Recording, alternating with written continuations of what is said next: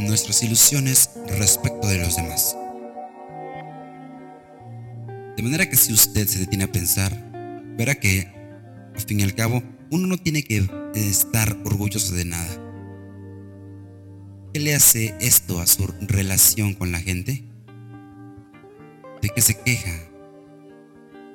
Un joven vino a quejarse de que su novia lo había desilusionado, que lo había traicionado.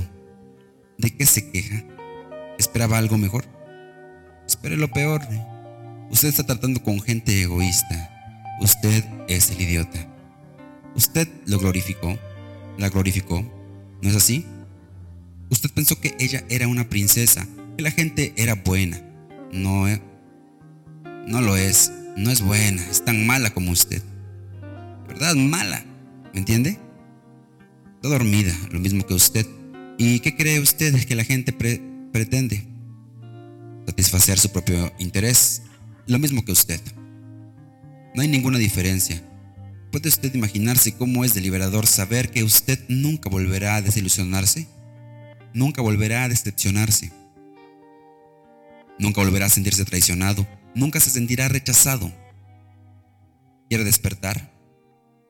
¿Quiere la felicidad? ¿Quiere la libertad? Aquí está. Renuncia a sus falsas ideas. Mire a través de la gente. Si mira a través de usted mismo, mirará a través de todos. entonces los, los amará.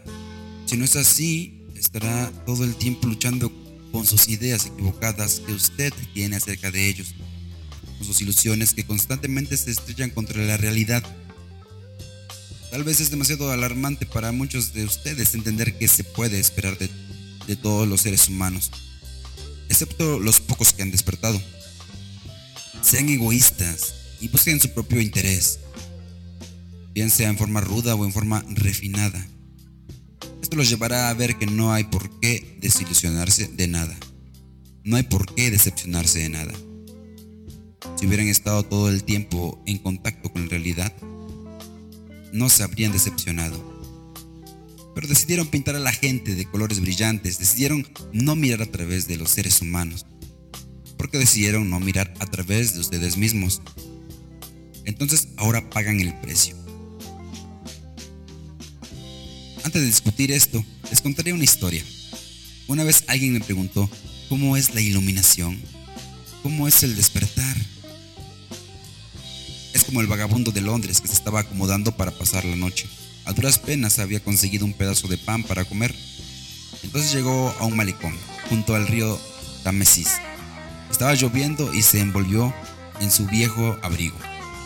Ya iba a dormirse cuando de repente se acercó un Rolls Royce manejado por un conductor. Una hermosa joven descendió del automóvil y le dijo, mi pobre hombre, ¿va a pasar la noche en este malecón?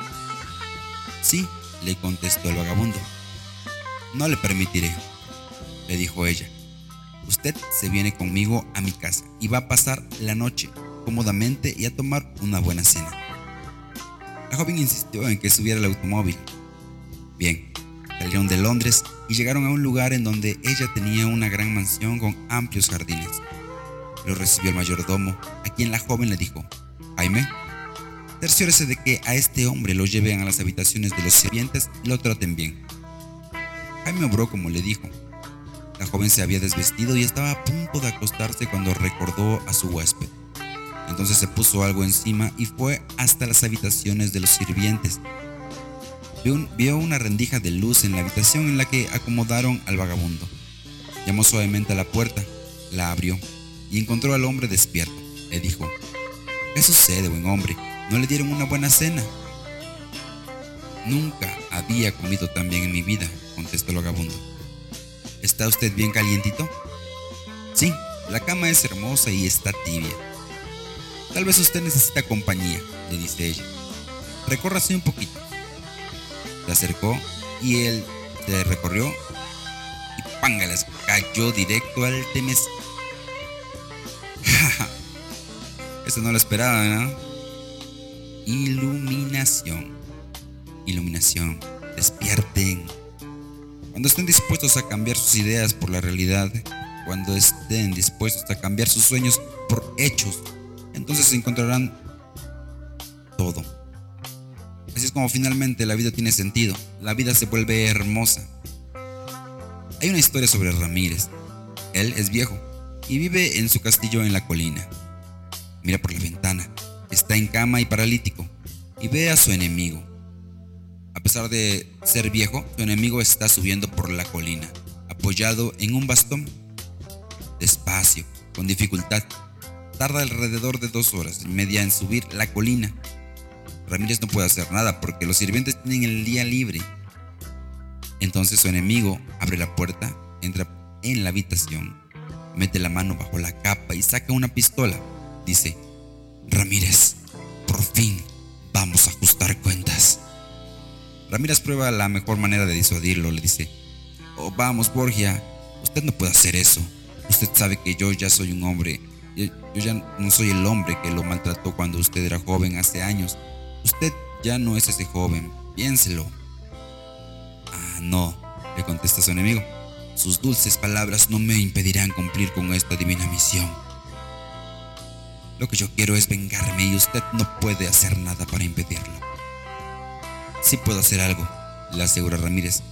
¿Qué? Le pregunta a su enemigo. Puedo despertar. Y en efecto, despertó. Así es la iluminación.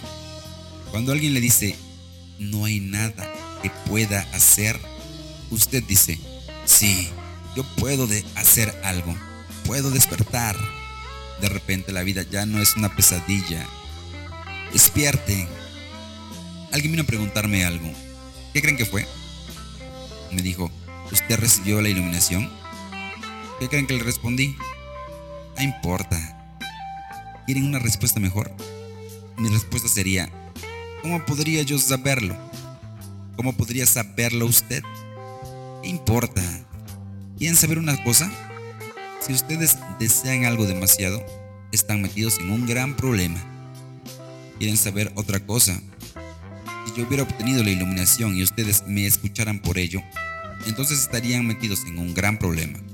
¿Están dispuestos a que alguien que ha obtenido la iluminación les lave el cerebro? Cualquiera puede lavarles el cerebro. ¿Qué importa que alguien haya o no haya logrado el despertar? Pero vean, queremos apoyarnos en alguien que nosotros creemos que ha llegado a la meta. Nos encanta oír que la gente llegó a la meta.